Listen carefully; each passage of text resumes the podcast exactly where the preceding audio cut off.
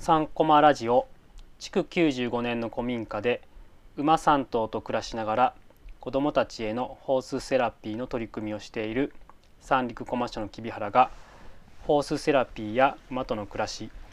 子どもとの関わり方馬と地域づくりなど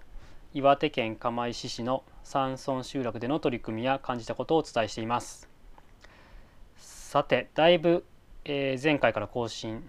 時間が空いてしまいましたがちょっとまず最初にあのお知らせがあります現在三陸駒社ではこうホースセラピーの取り組みを一緒に進めてくれる仲間スタッフを募集しています、えー概要欄にリンクを詳しい内容について貼っておきますので、ね、ぜひ興味ある方や知り合いであなんかこの人多分いいんじゃないかなって方いたらぜひお知らせいただければ嬉しいです。ということで今回の放送ですが、えー前回までお届けしていた、えークラブハウス音声 SNS で「馬ルーム」というのがあるんですけどもそこで呼ばれて話した内容の最終回になります。で今回は、えーちょっと経営についてねいろいろやり方についてアイディアとしてこう平井さんがやってるゼロ村牧場パカラッチョのね取り組みで、まあ、サブスクが重要だよっていうような話だったり、まあ、三陸コマ社の今後のビジョンについてだったりとか、まあ、三陸コマ社今活用しているふるさと納税のね活用法とかあとマットの暮らしと移住とかあと不登校の、ね、子どもたちと馬との関わりみたいなことについてもお話ししております。はい、ということでぜひお聞きいただければと思います。どうぞ。平井さんは、はいちょっとさっきお金の話も出ましたけど今のこのアンケートみたいなのを見るとやっぱ皆さん興味あることはね馬事業のえー経営なんですよはいはい。おう80%。え、はいちょっとその福祉系のがあの入る中でちゃんとやれてますっていう豊さんのお話がありながら、まあ多分ちょっと全部言うとねなんか企業秘密ですっていうとこあると思うんですけどちらりとそういうお金回りの話を軽く聞いてもいいですか？あの言える範囲で大丈夫なんですかああ、やっぱりその今の時代やっぱサブスクにしていくことが大事だよね。サブスクリプション。うん、あの定額が確実に入ってくる仕組み。うんうは4頭中2頭が馬主がいるのね。はいはい。まあ、そうすると一応一応馬主が 6, 6万円いただいてるので、ああ。これあの自分たちが結構スポンサー的ななノリが大きいんだよ。うんうん。やっぱりそういう思いがある人が一応頑張ってみたいな感じでサポートしてる部分があるのでそういう人がいるとやりやすい。あとはその一口話って言って一口でね、まあ1万うんうんと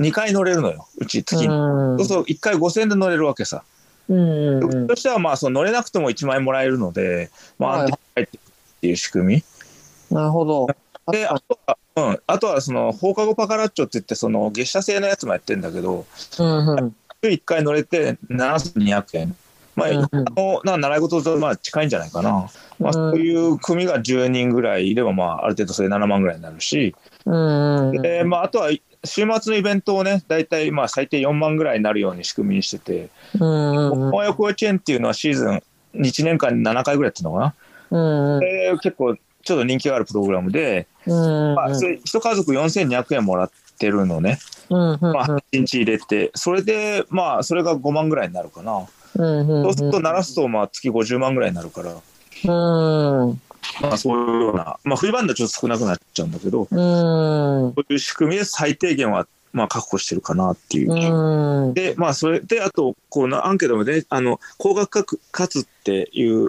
勧誘が激しいっていう、うん。あの、あの、なんですかね、ちょっとお質問があったと思うんですけど、まあ、まず、僕はそういうのが嫌だったので、やっぱりその、例えば、えー大岩場を作らないうん。大岩場作っちゃうと、それで何億って金かかっちゃうので、そうすると勧誘しなきゃなんないし、いっぱい人呼ばなかったあと、まあ人、まあ、当然入会金とか高くなってしまうので、まあそうならないように、雨降ったら蔵磨こうとか、そういう、まあそういうの大、そういう時間も大事なの結構ね。うん。あの、雨の中こうね、焚き火でお湯沸かしてコーヒー飲むとか、あの、子供たちココア飲むとかね。うん。工夫で高くしないっ。ていうのはやってるけどね。そういうところがいっぱいあるかっつったら、ちょいちょい増えてるよね。少しずつそういうところはね。そうですね。ちょいちょい。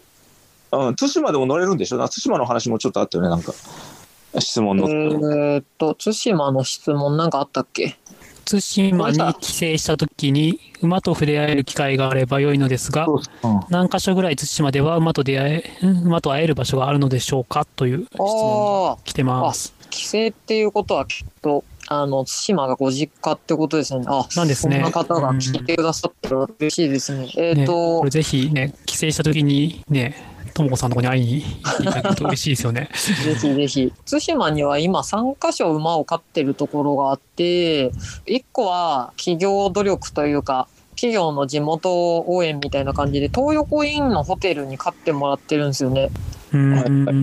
そこでは、今は乗れないんですけど、触ることはできて、今後そこでも乗れるように人を育てていきたいなっていうふうには思ってたりします。まあ私もなんかあわよくばですね、そういうところで馬乗せる人としてなんか週1か週2ぐらいでなんか仕事になんないかなとかいろいろ考えたりしてるんですけど、うんそういうのは一つかなっていうとこと、一番のその大衆馬の本当にもう最後の砦みたいな感じで取り扱ってるのは、メボロダムっていう30年か40年前に作ったダムがあるんですね。対馬結構水害が多かったみたいで、で、そのダムのところに馬事公園っていう公園があって、そこには20頭から25頭ぐらい今馬がいるんですよね。はい。とそこでは乗れる人は本当に競馬みたいなこともできるし、普通に乗って触ったりとかご飯あげとかは一番やりやすいけど、うん遠いちょっと人里からちょっと離れてるので行きにくいっていうのかなって、ああ、はいはい。うん一番対馬に来てからですね馬に触れ合いやすいところっていうところだと空港からだいたい40分ぐらいで着ける麻生ベイパークっていうところがあるんですけどうんそこはあの馬がこれから8頭に増やすんですけどこれからは今乗れるように人を育ててる多分今年の間には引き馬って言って乗って波足ぐらいはできるようになるかなあの乗ってお散歩みたいなことぐらいは多分できるようになるかなっていうふうに思うのでこちらはあの交互期待っていう感じですね。いいですね。はい。うん、だから、まあ、対馬の中では結構その馬をちょっとずつ使っていこうねっていうのはもうシートしても動いてくれてるし、まあ、その中で私がどう馬と関わりながら暮らしていけるようになるかっていうとこと、まあ、できればなんか馬が一つ自分の食いぶちになってほしいなっていうのはやっぱりあってうん。なんかそんで今日のお二人のなんかサブスクがいいとか福祉をかませてみるっていうところであのやっていくっていうのはすごく勉強になりました。やっぱり多分お二人のお仕事ってまあスモールビジネスでありソーシャルビジネスじゃないですか。その地域の子どもたちとかそういうところでなんか問題を抱えている子どもに馬を使うとか、あとは平井さんの場合はもしかしたらもうトップエリートを育てるぐらいの気持ちで教育の中で馬使いたいっていう気持ちもあるかなと思うんですけどその馬を使って社会的課題にアクセスするみたいなそういう素晴らしい活動なのかなっていうふうに思っててただなんか継続する上でお金の回り方をちゃんとしないと食っていけなくなっちゃうからっていうところで皆さんなんかバランスを考えてお二人やられてるのかなっていうのはすごい今日思いました。まあ、もう、あの、あとは死ぬ気になってるだけですね。それは大丈夫。出た根性論。いやいや、多分大丈夫だよ、多分。でも、まあ、最初、うちも立ち上げの時は、やっぱりこう、利用、うちなんか、それこそ、一回利用あっていくら入るみたいな形なので、福祉サービスだと。最初から本当にカツカツでしたよ。うん。その点充足して、で、スタッフも増やして、加算もついたりとかして、非常にこうん。う手厚く子供たち見れるようになってきましたけども、この1年でようやく、ある程度安財政的に安定して、こう、うんまあ、次の投資というか、ちょっと今次はなんかね、それこそ馬、馬つながりで仕事作りというか、していきたいな。まあ、そういうね、広がりもあるっていうか、そういうのも面白いなと思うんですけども。そろそろ時間もあれなんで、豊さんのビジョンを聞きたいなと思って、今後の。あ、ビジョン。あ、なるほど。そうですね。あの、ありがとうございます。あの、今ちょっと話をしたんですけども、まあ、今、いわゆる福祉事業を取り入れて、始めて、ちょうど3年経ったんですよね。で、うんだんだんこう子供たちも大きくなってきて、こう小学生だとこう中学生だとか、次高校行ったりとか、あと、それこそはい18歳まで子供って言われてる部分だとしか使えないので、こう、もうすでに18歳超えてしまった方もちらほら出てきていて。あなんか次のステップというか、そういうところもなんか見据えていきたいなっていうようなとこもあっ。て、そう。で、なんかまあ、たまたま今ちょうど使っあの、利用してくれてる方が、なんかすぐ週、なんかなんていうの、いわゆるこう、週5で働くっていう感じじゃないんだけども、なんかせっかくすごくここでもコミュニケーション取れるようになってきたし、こう、居場所としても、うちが、うちを使ってもらいながら、なんかこう仕事につながっていくようなことができたらいいよねっていう話をしてて、うん。それでなんかまあ、降ってきたのがパンだったんですけども、パン。まあパンと馬ってなかなかつながらないんですが、あの、うちのまあ妻がたまたまパンよく焼いてて、で、なんかそれを見てて、なんか、あ、これはと思ったのが、その、いわゆる石窯でパンを焼けば、その時燃料が必要になって、で、もともとこの地域では馬飯って言って、まあ、この辺だと地地元の言葉だと地ダビキって言うんですけども、はいはいはい。あのう、んいや山から木を引く仕事、ひあの、引っ張って出してくる仕事を馬が活躍してたっていうのがまず一つあるのと、まあ、それでこう馬もね、一緒に扱えるなっていうのと、もう一つなんか、まあ、堆肥もたくさんね、こう、馬のね、うんちも毎日もたくさん出て、その今は地域の方でも使ってもらってますけども、まあ、地もたくさんあるし、馬糞の堆肥を入れて、で、馬耕って言って、こう、馬で畑、スキーを引かせて耕す仕事もできるので、で、そこで小麦育てれば、あなんかこう全部つながって、こう仕事も生まれて、で、しかもね、トラクターとかそういうなんかね、効率化しないことで、そこでこう、今までね、馬と関わってた子供たちが活躍できる場所もできるなっていうことで、うんこう、非、あの、効率化しない、非効率化をすることで、その、関わりしろみたいなのを増やしながら、仕事を生み出して、あの、できたパンは、あうちちっちゃなポニーがいるんですけども、ちっちゃなポニーに、あの、荷馬車を、小さな荷馬車を引かせて、はい、あのロバのパン屋さんじゃないですけども、そう、あの、そこになんか、あの、絵本とパンを積んで、で、こう出かけていって、そこでなんかこうパンを、あの、売りながら、絵本とか紙芝居の読み聞かせをするっていうようなことができたらいいな、みたいなことを思い描いています、今。面白いですねう。ん。なんか一緒になんかその、あ、そう、馬いいです。いいですね。そうそうそう。なんか、こう、馬がね、こう、最初こう、セラピーのところ入りましたけど、なんかすごくいろんなところでこう、つなげることができるなっていうか、馬、馬を介して。うんうちはなんか馬の暮らし方っていうふうに呼んでますけども、うん馬と暮らすっていう中にいろんな要素があって、でそこから仕事も生ま生まれるし、こんな関わりもできできるなっていうのがはい。あって、まあ、それをちょっとこう形に今年少しずつしていこうっていうふうに面白い。思って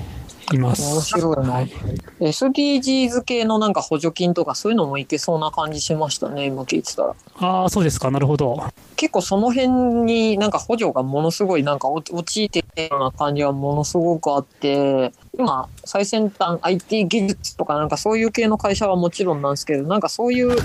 昔ながらのノウハウとか回ってく仕組みがちゃんとそのある程度の範囲の中で見えるみたいのってなんか結構なんかそういう方向でもいけるし福祉系でもいけるしなんか今はなんか結構トレンドっぽいことにつなげていけそうなのかもなってちょっと聞いてて思いました。平井さんはなんか今さっき言いかけたやつ一回お願いします。まあ一つはあの、まあ、今の話だと俺はあんまり助成金使うのはお勧めしないよねなるほど。ビジネスをするんだったらあの先細りしちゃうから、ああ。まあ、豊さんみたいにねそういうなんだろうサービスを提供してお金もらうんならいいんだけど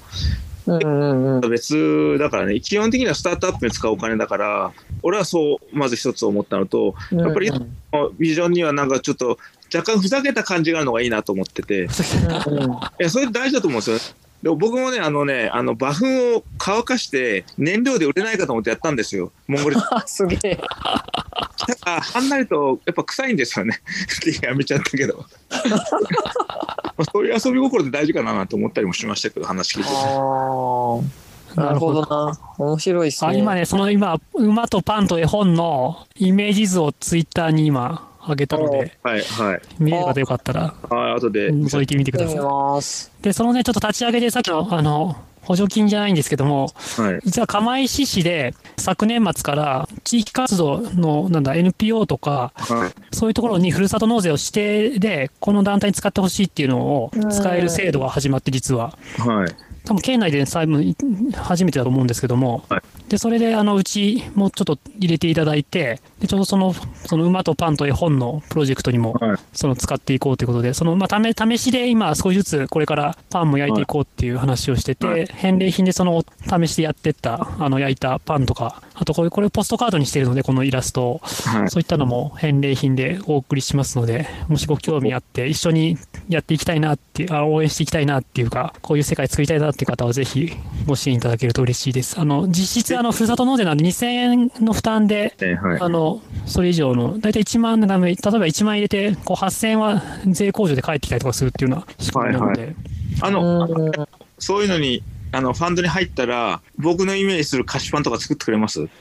あ 僕のイメージは、あの、どうなんですかパン、パンに抹茶とか、あの、よもぎも練り込んで、あの、ボロパンっていう、ボロのパン。食いたくねあすみませんな。やばい。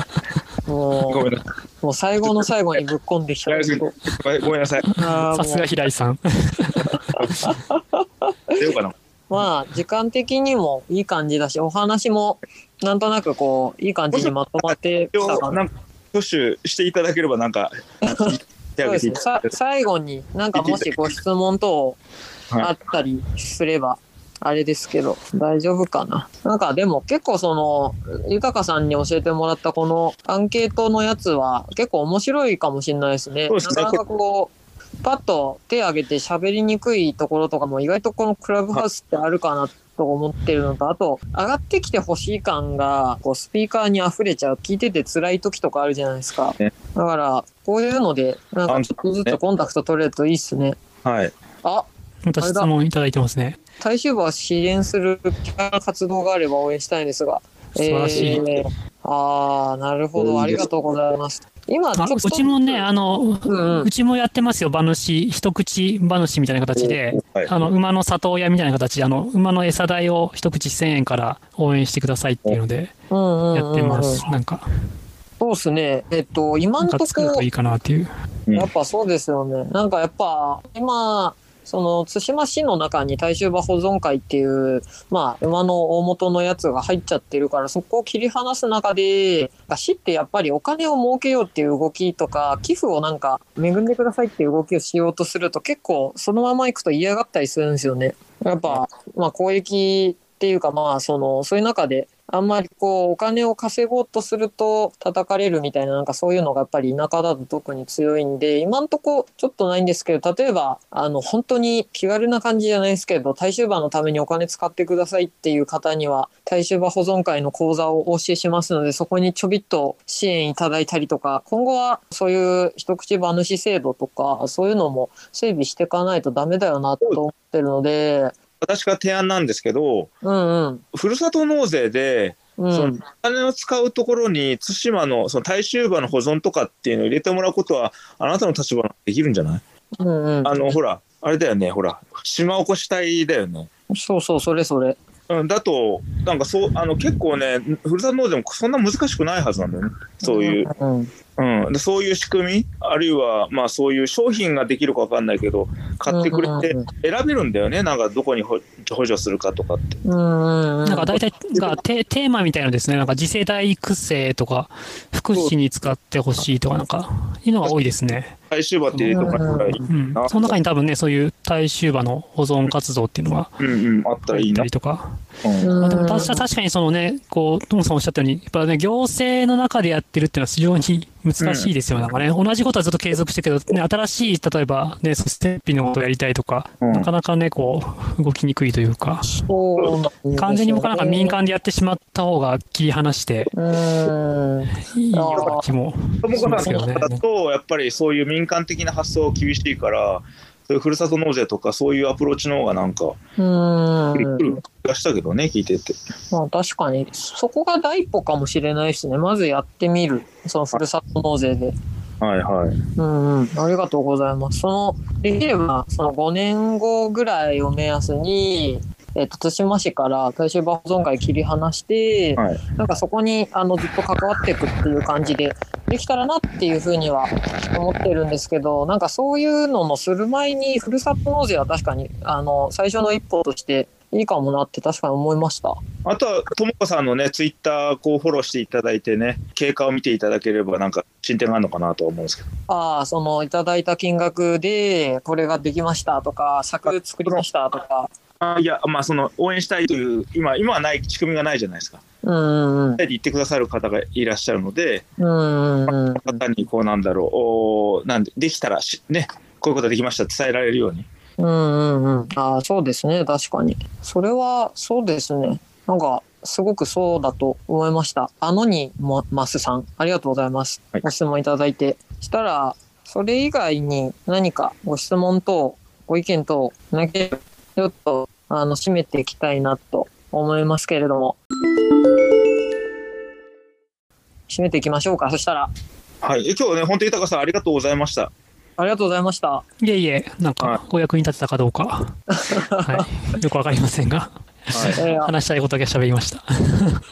ありがたかったです。今日、なんかまあお話聞いてて、一個その福祉の方で動くと、まあさっきおっしゃってた児童支援員、看護師、教員免許、保育士みたいな方と、はいあの、組むと放課後の障害を持っている子供たちに対してのサービスとかができるっていうのはなんか一つ、あの、新しく私に知識として、あの、入ったので、なんかそういう方なんかが対馬に来て、そういうホースセラピーみたいのをやりたいっていう風になると、なんか一人駒ができるなっていうことが分かったので、うんまあ、島内のでね、知り合いがいたら紹介してもらいたいですよね。いやー、本当ですね。なんか、島暮らししたくて、しかも、ちょっと馬も好きで、なまあ、あの、子供のためにっていう人がいたら、なんか面白いなって思います。対馬実は、田舎はどこもそうなのかもしれないですけど、街歩いてる子とかってすごい挨拶してくれてみんな元気よくていいんですけど、実は一方で、不登校児とかがすげえ多いんですよね。子供の選択肢が少ないっていうのがな、あのなるほど。子供の人数が少ない分ね、その選べる部活の数とかも少ないし、うはいはい。ある程度その完成された型に乗れない子供たちっていうのはすごく苦しいわけよ。ああ、なるほどね。うん。そう器用にやれないタイプの子たちはなんかひどい子とかだと本当立つのもできないぐらい衰弱しちゃったりするらしいんですよ。あ、聞いたことある。うん。うん、だから、なんかそういう子供たちに、なんかこの今役割をなくしてしまった馬みたいなものが、なんか使ってもらったりすると、お互いに良かったりするのかなと思ったりとかもするし、だからやっぱ一うんつセラピーっていう可能性を今、豊さんに聞いてて感じたので、そこはあの私にとってはすごく学びでした。はい今後もなんかちょっとそういう、なんかこういうのいいよねっていう選択肢が増えるような、なんか話がこういうルームでできたらなっていうふうに思いますので、もし今聞いてらっしゃる方で、馬でこういうのやってますとか、逆に私サイドで馬と暮らしたいんですけど、馬とまだ暮らせてませんとか、そういう人がいたらですね、ぜひツイッターにメッセージいただいて、一緒になんかこんな感じでお話がピーカーとかで入ってくださったら嬉しいなっていうふうに思いますし、なんかそういうのをやっていただけると嬉しいなと思いました。はい。はい、ありがとうございます。えーお二人からも一言ずつお願いします。はい、ありがとうございました、今夜は。あ先ほどのちょっとともこさんの話受けて、少しお話しする。去年のちょうど1年前に、こう来たスタッフは保育士免許を持ってて、もともと保育現場にいたりとかしたんですけども、全然馬の経験はないんだけども、なんていうかな、その自然の中で子供たちを育てるような現場に興味があって、千葉から移住してきたっていう、はい。全然岩手には、あの、新復興支援のボランティアで、なんだ南三陸町、宮城県には来てたっていう、岩手にかさかあのかすってなくて、そう。でで、1年半前ぐらい前に一度現場見に来てくれてて、日帰りだったんですけど、は滞滞在2時間ぐらいだったんですけど、電車の時間がなんか。で、そこで話してて、で、秋に一度ちょっとなんか休みがちょっと取れて、1週間ぐらい来てくれて、で、ぜひなんかやりたいっていうことで、あの、ちょうど1年前から来てくれています。多分そういうなんかね、こう、こう、いわゆる普通の都会的な保育現場じゃなくて、こう、関わりたいっていう人材っているんじゃないかなっていう。もう結構森森の幼稚園とかでそういうところで、あの、関わりたいっていう人たちも実は増えているので、全然ね、馬の経験、うちもなんか全然その、その馬の経験なくてやれてますし、逆になんかね、子供たちのこう、関わりとか、非常になんか、僕も学ぶとこがあったりとかして、そういうね、方とコラボするとより馬の力、先ほどのね、こう言ってた不登校の子たちとか、いろんな子供たちの関わりにも生かされるんじゃないかなっていうふうに思いました。で、あとうちもなんか不登校の子たちも、あの、そのいわゆるさっき言った福祉サービス外の子たちも受け入れしていて、ポツポツいて、やっぱそういう子たちも、特に地方だとそういう、そういう選択肢というか、いわゆるフリースクールみたいなものがなかったりとかするので、まあ、そこでやっぱりなんかこう馬が役に、お役に立てるというか、馬がいる場所が役に立てるところはあるなっていうのは、まあ、実際いろいろやってると、本当に子供たちの変化を見ててうん。感じているので、まあ、ちょっと今日はそのね辺の話はそんなにできなかったんですけども、うん。絶対そういうのは、そういう場としても、いいかあの馬がね、こう活躍できるし、子供たちにとってもすごくいい場ができるんじゃないかなっていうのを感じました。はい。あ、一つだけ宣伝いいですかさっきのふるさと納税以外に、あと、あの、いろいろこう、これまで小さい10年でこの間、ちょうど、その、ちょっとたまたま機会いただいて、ヤフーニュースに、あの、これまでのこう、子供たちの取り、なんか、活動の様子っていうのを、まあ、お母さんにインタビューしたりとか、ちょっとその本にはなんか、この言葉の会話が、難しい会話はできないので、あの、様子しか出てこないですけども、ヤフーニュースの、あ、どうやって、あ、ツイッターにいます。ので見ていただけるとすごく、あ、こんな感じで子供たちってなんか成長して、馬のいる環境でこう変わっていくんだなっていうのをちょっと、あの、お母さんのインタビューからわかると思うので、よかったら読んでいただけると嬉しいです。はい。ありがとうございます。ありがとうございます。でそのファンドの話も入ってんでしたっけ？ヤフーメソン。はね、ちらっとしか出てこないですね。はい。あのふるさと納税の話は、さっきす、たった今、あげた、え馬と絵本とパンのイラストのところにリンクつけてあります。ちゃんとバッチリつけてあります。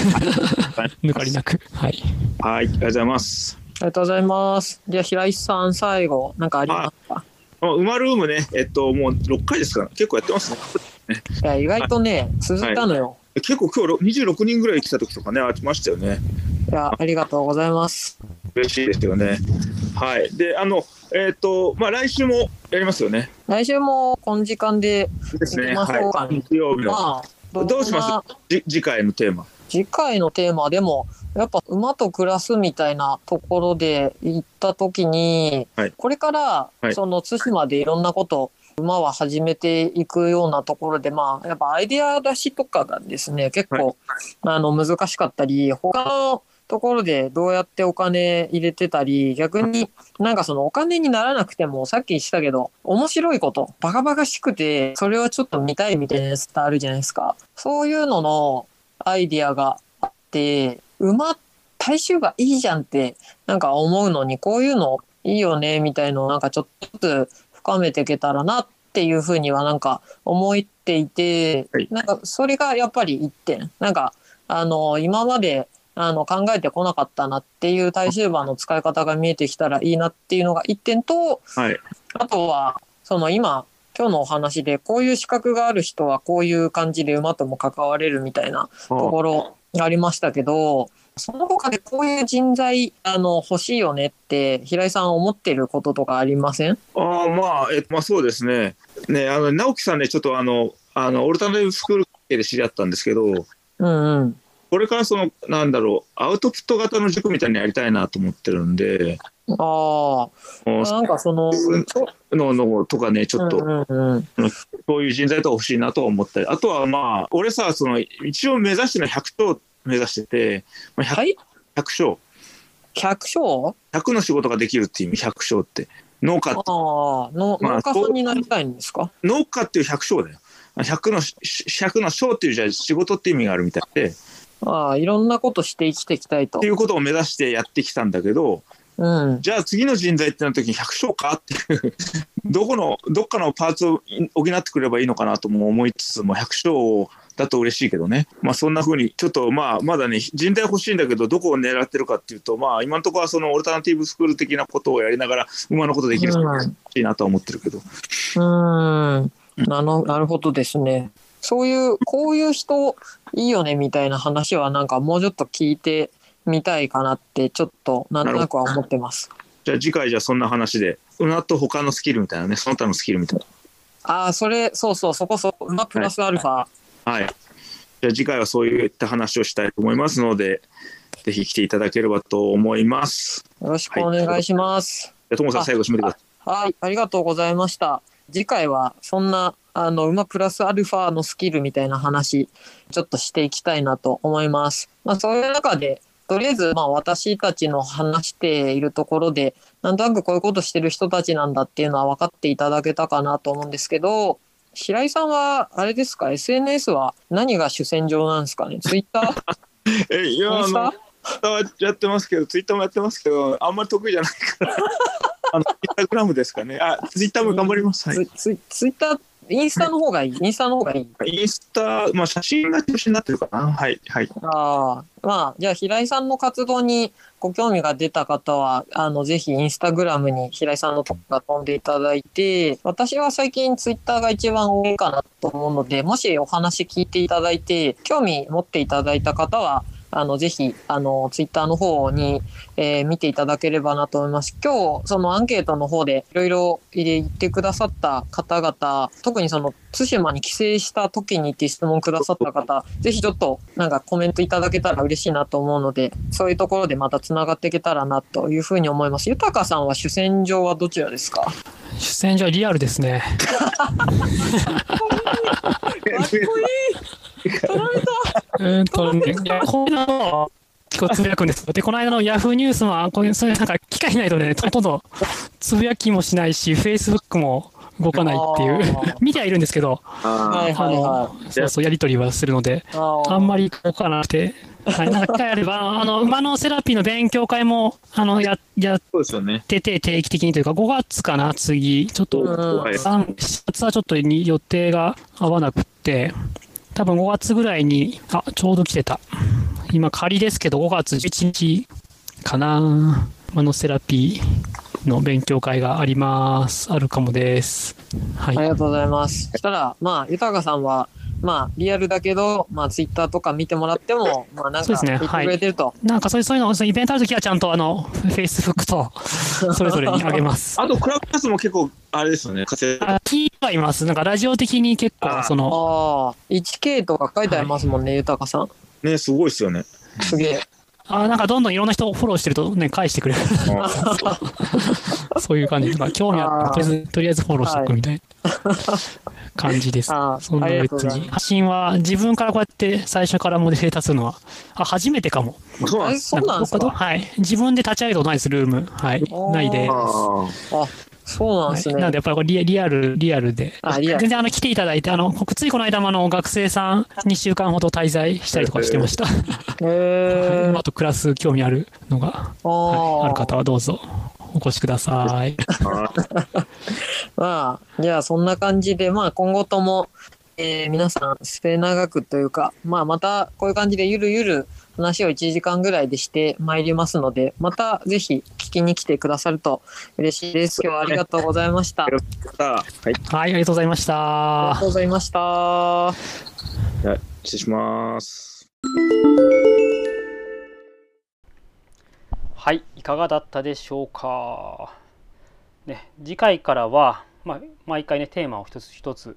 ね、変えながら進めていきたいなというふうに思っております。ちょっと編集がちょっと大変で聞きやすくするためにちょっと直したりとかしてたのでちょっと更新空いてしまいましたが、まあ、この次回からはねこう一発撮りでパッと撮ってパッと配信できるような感じで考えていますのでちょっと更新頻度も上げていきたいと思ってます。ぜひあのポッドキャストなどでね登録できる方は登録していただいて更新が来たら聞いていただけるとまた嬉しいです。それではまたありがとうございました。